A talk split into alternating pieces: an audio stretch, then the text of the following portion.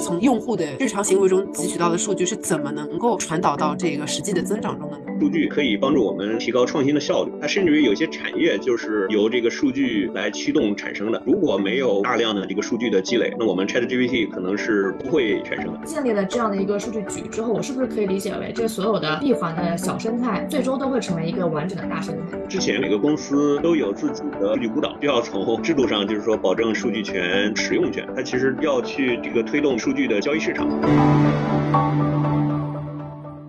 大家好，欢迎回到北美金视角，我是坐标上海的 Brenda。我是坐标波士顿的 Elaine。其实今年三月份的时候啊，有一个新闻，它热了一段时间，但是过了一会儿，其实被别的新闻扑下去。但是我自己还是留了一下意的，因为我本身是做数据分析的。就是三月份的时候，在十四大上面，其实确认去组建了一个叫国家数据局的这样一个机构。但这件事儿，其实我听到的时候也是一惊，就是觉得说，哎，终于要做了吗？这件事，因为感觉是，其实从二零二零年开始，就是一直在强调嘛，说要加强数据各个要素的市场建设。呀，整合呀，然后其实后来在各个地方也陆续建立了一些大数据的管理部门，然后也出台了一些数据的促进条例啊等等，包括所谓的数字中国这件事儿，最近在一级市场啊，在二级市场也是一个比较热门的话题。但老实说，我对这个国家数据局这件事儿到底是个什么，以及包括它对我们老百姓的生活意味着什么，其实不太了解。所以今天我们又非常有幸请回了清华大学社科学院经济所博士生导师谢丹夏来给我们介绍介绍。这件事儿到底背后的原因，以及可能对我们产生的影响，欢迎您，谢老师，谢教授。好的，好的，感谢两位主持人，非常高兴能够来到我们的节目，来这个一起分享一下，呃，就是也是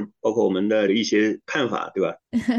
感谢您的时间。那能先跟我们分享一下，到底什么是这个国家数据局吗？我们会有哪些渠道的信息和数据被获取呢？对，这个其实就是说国家数据局的这个筹建，对吧？就这也是我们这一次两会的一个非常重要的举措，对吧？非常重要的一个机构性的举措。呃，那么这个。事情呢，其实首先这个数据局，对吧？它叫数据局，其实它的这个主要功能就是说，它当然是会管理我们的这个所谓叫数据要素。第二，其实它是还有一个重要的功能是管理整个数字经济的。就是它不只是关于这个数据的管理，它还是就是说包括负责这个数字经济的发展，对吧？还有数字中国，对吧？这样的一个非常大的框架。然后呢，它它的这个其实就是说它的一个目标呢，一方面是发展，而且这个目标可能是非常重要的，对吧？就是一方面是发展，另一方面是这个安全，包括就是说像去年出台的这个叫数据二十条，对吧？当然这个其实我们是有我这边的一些同事啊，这这个就是我们是有参与这个数字二十条的一些这个讨论，还有最后的内容的。那么它这个数据二十条，对吧？就是它实际上是希望能够把我们的这个数据要素，对吧？能够更好的去利用起来啊，用于提高人民的，对吧？比如说这个发展我们的经济，对吧？然后更好的能够去提高啊人民的这个这个福利。所以就是说，那么数据局呢，它有了这样一个专门的机构，对吧？因为在数据局之前，其实我们呃有几个重要的这个国家的这个部委都在负责相关的一些管理，对吧？就是比如说像发改委，对吧？然后比如说像这个网信办，还有包括工信部，对吧？都在负责这个和这个数字经济和数据要素相关的一些这个管理的这个工作。这一次其实我觉得是一个非常重要的举措，数字经济和数据要素的发展和管理如此重要，对吧？你需要有一个统一的协调机构，对吧？因为在这之前其实。包括国务院也是有一些这个部际的协调机构，对吧？去管理数字经济。但是呢，其实一个更有效的这个管理方式是成立一个这样的专门的机构，对吧？去进行一个总体的这个协调工作，对吧？所以就是说，那么现在数据局成立，而且它是相当于是由这个发改委呃管理的，对吧？所以这样的话。就是有了一个统一的这个管理的这个机构，对吧？就是这样的话，其实是有利于我们的经济的发展，对吧？就怎么样充分的把这个数据要素的，对吧？价值的产生的这样的一个机制发挥出来。就是说，我们其实最重要的可能还是说，对吧？发展经济，而且去这个用于提高人民的这个福利和福祉，对吧？所以是这样，这是它的一个更大的背景。说到数据集，其实我不禁，我们肯定不得不提到最近一个非常热门的话题，就是微软这个事情。因为在这个国家数据局成立之后啊，然后国家不是希望要统筹这个数据资源嘛？但是仅仅不到四十八个小时之内，微软中国就已经发布了声明，拒绝中国政府数据处理本地化的要求。呃，其实我们也知道，最近这个背景是美企很多在纷纷撤离中国。那么微软在这样的声明下，会不会退出中国呢？就是其实，这也就是说，就是成立这个数据局，它其实是顶着一个风险，就是逼着一个最大的这样的一个供应商微软，可能是会有这样的一个风险的。就是这个事情还有几个争议嘛，因为可能国内有很多网民，通常有两种看法，一种看看法是说是觉得微软必须要把数据留在中国，因为很多网民认为这样比较安全，对吧？不能够传输到外国，不安全。还有一些网民呢认为说，哎，不，不能这样做，这样。这样的话，中国政府啊就了解了太多我们的数据了，对吧？就是我这样子很担心，所以也不希望说给给国家。就是其实网上有非常大的这一个争议，这个事情啊，我觉得也是闹得沸沸扬扬吧。我觉得中美两边其实都在对这件事情，两边的民众和政府都在。对峙吧，可能就是两边都有不同的想法，两批人。那其实就在这样的情况下，可能我非常想了解，说国家为什么要建这样的一个数据局，它的背景是什么？而在比如说经济啊，或者是金融啊这一方面，会有起到什么样的作用，才使得说宁愿是顶着这样的压力，他还是要做呢？就是首先呢，我们刚才讲到这个微软这个问题，其实是一个这个其实是个很前沿的问题，它实际上是涉及到叫做数据跨境的一个问题，对吧？数据跨境流通的这样的一个问题。那么现在呢，其实，在全世界来讲，就是大致上有这么对于这种数据跨境的这个问题，其实各国现在有一些自己的这个初步的解决方案，对吧？你比如说像美国呢，它相对来讲对于数据跨境是比较的这个呃 liberal 的，对吧？就是说。它的一个着眼点就是说，还是希望能够呃把数据更好的用于这个产生价值，包括像我们的 ChatGPT 啊等等，也是需要特别大量的数据的，对吧？如果你数据变成数据孤岛的话，其实是是不利于对吧？我们的这种大模型训练的。啊。所以，所以我们也是希望要做一个差 G B，所以说希望成立一个这样的数据局嘛，就是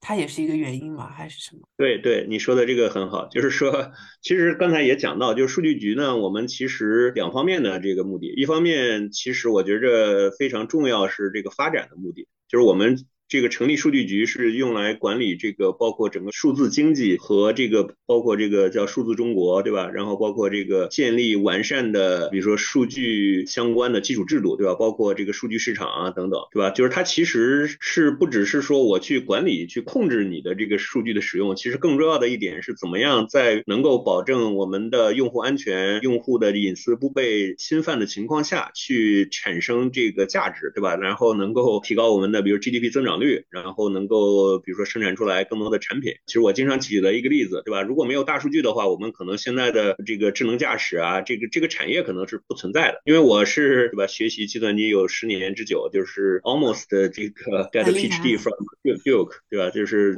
差差一点是从 get 这个这个 Duke CS PhD。二十年前我在读这个计算机博士的时候，那时候 AI 是最冷的，那时候。是非常冷门的一个，呃，那么其实最近呃十几年的这个发展，对吧？我们知道 AI 现在是非常这个，或者是说最吸引眼球的这个计算机的专业，对吧？那么它背后为什么？背后其实一个重要的原因。是我们现在拥有了大量的数据，可以去训练出来这个很好的模型，对吧？就是数据的积累。第二就是说算力的提升，对吧？就是这背后的这个计算机的这个 AI 的算法，其实没有什么根本性的这个重大的提高，其实是没有的。就是主要的我们现在的 AI 的性能的提高，是因为这个数据的这个大量积累，还有这个算力，对吧？就是我们可以去啊拥有巨大的这个数据训训练出来的很好的模型。那么这个其实也会告诉我们，实际上是应该把我们的这这个数据要素更好、更充分的利用起来，对吧？当然，它这个背后。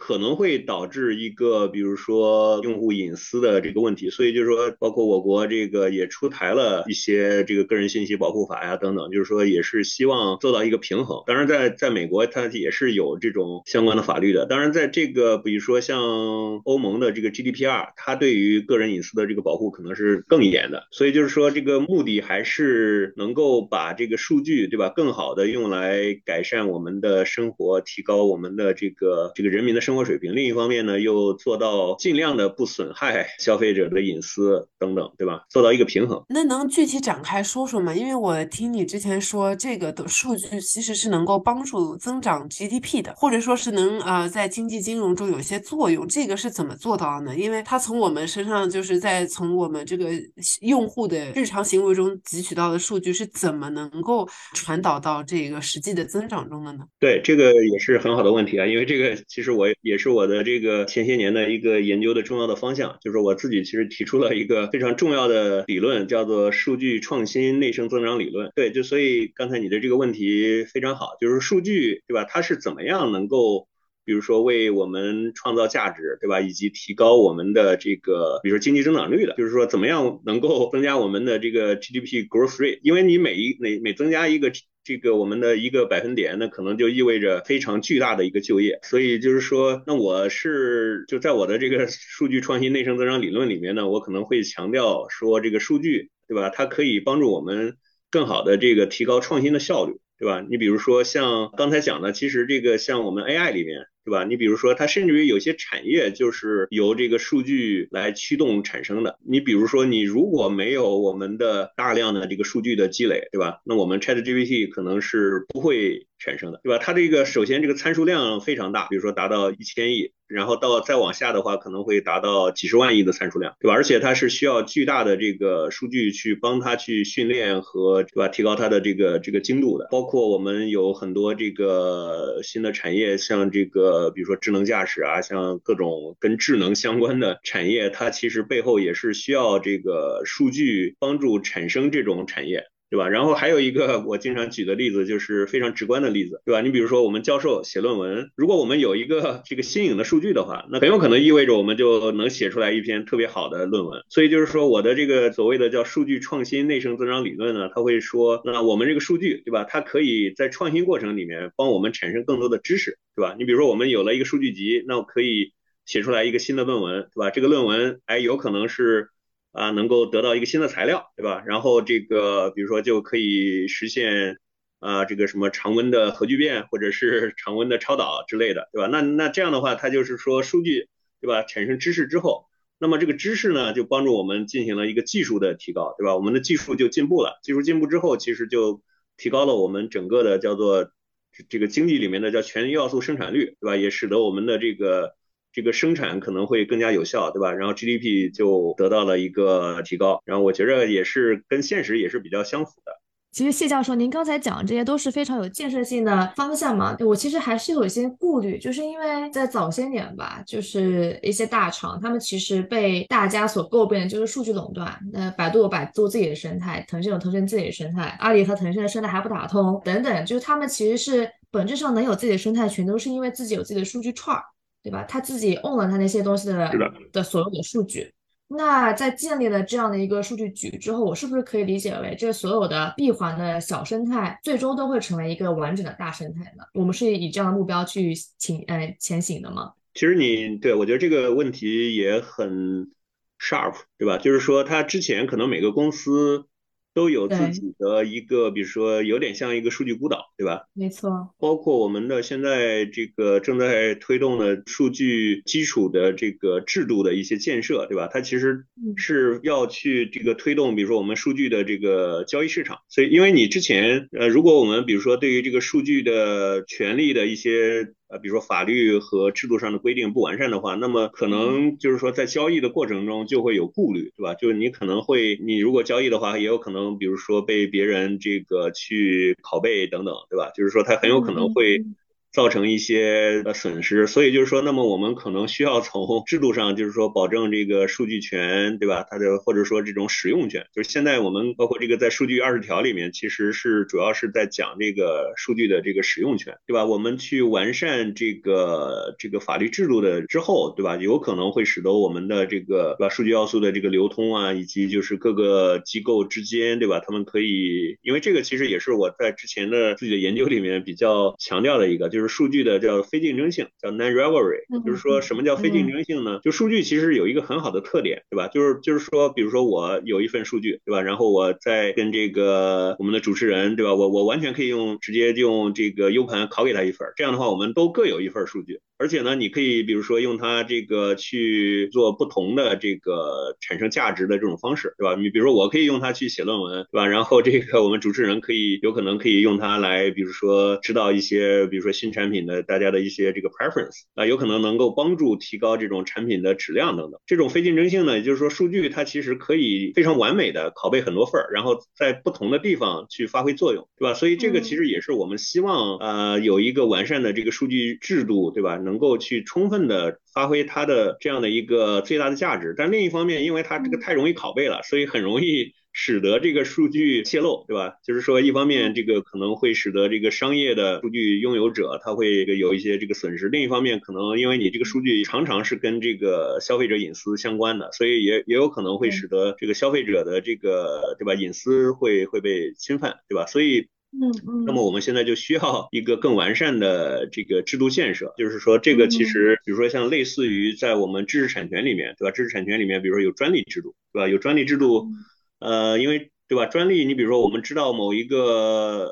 比如说像这个布洛芬，或者是现在前一段时间的这个所谓的 P 药，对吧？它的这个分子式其实是啊，你只要知道它的分子式，我们其实都是可以可以造的，对吧？它虽然定价比如说比较贵，但是其实你如果没有专利保护的话，大家都可以以非常对吧？可能一分钱的这个价格来生产。所以就是说，那么我们可能也是需要有一个比较完善的对于这个数据的，对吧？类似于专利的这样的一个一个制度，来使得它的这个价值的。利用和对吧权利的保护以及隐私的保护对吧得到一个比较全面的比较完善的这样的一个对吧平衡。了解，哎，那除了你说的这个制度或者说法法律法规来去保护这个信息安全，呃，以及避避免泄露，还有没有别的一些举措可以有效的去达到您刚才说的这个平衡呢？因为其实呃消费者他们顾虑自己的信息被泄露是一回事儿，然后很多企业顾虑自己的。信息差，它没有信息差，它没有这些数据资源，它其实就失去了竞呃商业竞争力嘛。那对于很多企业来说，其实担心是这一点。那我们怎么样在不伤害到两方的情况下，同时能够保证利用这个最大的这个巨轮的齿轮来最大化利用好我们这些数据点，对吧？啊，这这么一个畅想，这么一个 vision，这三方都平衡的情况下面啊，怎么样处做到呢？就除了您刚才说的法律法规以外。对，所以还有，当然还可以通过这个，比如说数据安全技术了，对吧？比如说现在讲的像隐私计算，对吧？它可能呃可以就是说，比如说你在利用这个数据产生价值的同时，对吧？我这个可能能够呃保证这个数据我可能去脱敏，对吧？就可能你根本就不知道这些数据的这个，比如说有一些用户信息啊，就是说它是完全被呃在一个黑盒子里面被控制住的。对吧？所以这样的话，那么我们一方面可以用它产生，就像我的这个数据创新内生增长理论讲的，就是说它是可以产生一些有用的知识，然后为我们所用。另一方面呢，又能够不损害这个消费者利益。对吧？而且就是说，它可能也还可以，比如说现在还有一些办法，比如说所谓的叫什么数据空间啊，对吧？就是说其他人用这个数据，但是呢，你这个数据，比如说只能在对方的这个虚拟机里面使用，对吧？就是你不能够把这个数据拿过来，就我可以在那边用这个数据来得出来一些呃分析的结果，对吧？对，只能得出来结论，但是你不能把这个原来的 original data 拿走。对对对，有一些技术。嗯，对，呃，就是，对，就是 raw data 就得到更好的保护，对吧？我们尽量保护 raw data 不被拷走，但是又可以让它得得到一些这个分析结果，对，这是一种方式，嗯。所以您说的意思是，这个数据国家数据局建立之后，并不是说啊，我们从此以后所有人民产生的各种各样的 data point。都是 owner 变成了国家是吗？只是说他们用不同的方式把这些数据给聚合起来，用一种脱敏的方式，能够帮助整个社会把数据的每一个价值点给最大化，可以这样理解吗？可以这么理解，就是说数据局它并不是把所有的数据都收到数据局里面，它。它其实这个刚才讲的，就是很多制度，包括那个数据的这个制度建设，其实这个也是数据局会推动、继续推动的一个工作。只不过是之前呢，这个工作是分散在各个部委的。就刚才讲的，像这个网信办，包括像我们的发改委，还有这个工信部，当然还包括这个什么国家市场监督总局啊等等。就是说，之前对数据要素的这个管理，还有数字经济的管理，其实是过于分散。所以现在这个数据局呢，它这个不是大家可能。能有时候可能这个望文生义，对吧？他可能是要把数据都归为自己管理，这是不对的。就是说，它是只不过是一个更加呃集中的一个管理机关。然后呢，它它是就是各方面的，包括怎么样建立我们刚才讲的这个数据交易制度，然后包括对于当然包括这个数据隐私安全的各方面的考量了，就是说都是他所考虑的事情，对吧？他并不是收数据的，他是呃，就是他的这个目标呢，就是说还是两个，就是一个是发展，一个是安全，而且对吧？我们其实这个讲数据要素，讲这个数字经济这么多，其实最主要的目的目目的还是它能不能充分的这个发挥我们对吧？这个数据要素以及数字经济的这个潜力，实际上是最终的目标呢，还是为了比如说提高 GDP 增长率，然后最终呢是提高我们人民的这个福利对吧，或者是幸福感对吧，或者我们的这个。消费品的这个数量、质量，对吧？就这是我们最终的目标。那如果是这样的话，其实我想问一下，微软当时拒绝提供的是这个数据本地化的处理这样的一个请求。呃，这什么叫做数据本地化的处理呢？因为肯定是说数据局要求微软你要让数据处理本地化。如果说他们不收取数据，呃，这个这个这句话的意义是什么呢？因为的确大家也。可能说因为不了解，产生了非常多的争议，认为说啊，国家把数据全拿走了，难道是要造一个东西来更好的管理我们吗？这个就很多人有这样的呃考考量，就很多的网民对。对它这个刚才你讲的这个数据本地化，其实它也是国际上的一种，就是说对于数据跨境的一种管理方式。对，其实像对有些国家，包包括像俄罗斯啊，就是他们对于这个应该是关于这个这方面的规定应该是最严格的。就是另一方面，就是一个极端是俄罗斯的这个管理方式，另另一个极端是这个美国的管理方式，它相对来讲是比较的这个友好的。就是说对于这个数据的使用，当然它这个也可以理解了，因为它用来训练自己的，比如 ChatGPT，对吧？你如果大家都这个数据管理的很严的话，那它就没有足够的数据去发展这个相关的技术。那么另一个方面，比如说像欧洲，对吧？他们其实相对也是比较保守的，对吧？因为他们并没有特别好的这种像这个数字科技的公司，对吧？所以就是他们。对于这个像 GDPR 里面，对吧？对于这个他们人民的这个保护，其实是特别严的，对吧？就是说，包括这个数据要不要本地化这个事情，其实也是呃各国之间其实也是有自己的一些看法，对吧？其实这个也没有形成一个统一的管理的办法，因为现在其实这是一个很前沿的问题，是一个 就是包括在学界大家还都在争论，对吧？然后各国现在有一些初步的自己的这种这种这种方案，对吧？而且呢，它会跟每个国家自自己的，比如说像刚才讲美国，它是可能有很多头部企业就在美国，对吧？所以它对于这个数据的看法是一个态度，对吧？那像欧洲呢，它可能自己包括平台企业，对吧？它所以我经常讲到，就是是在这个欧洲呢，它是一个，就是在我看来，它比如说对于平台企业来讲是一个这种保护主义的态度，对吧？它经常去罚 Google，对吧？它它动不动就会去罚这个美国的各种公司，对吧？然后而且不仅欧盟罚，而且它各个国家还会单独去去罚，像这个比如法国，把欧盟先去罚。发了这个 Google，然后过两天这个法国又会再去罚 Google 一笔钱，对吧？所以就是说，他们其实对于这种发展是一种不太友好的态度，像欧洲，对吧？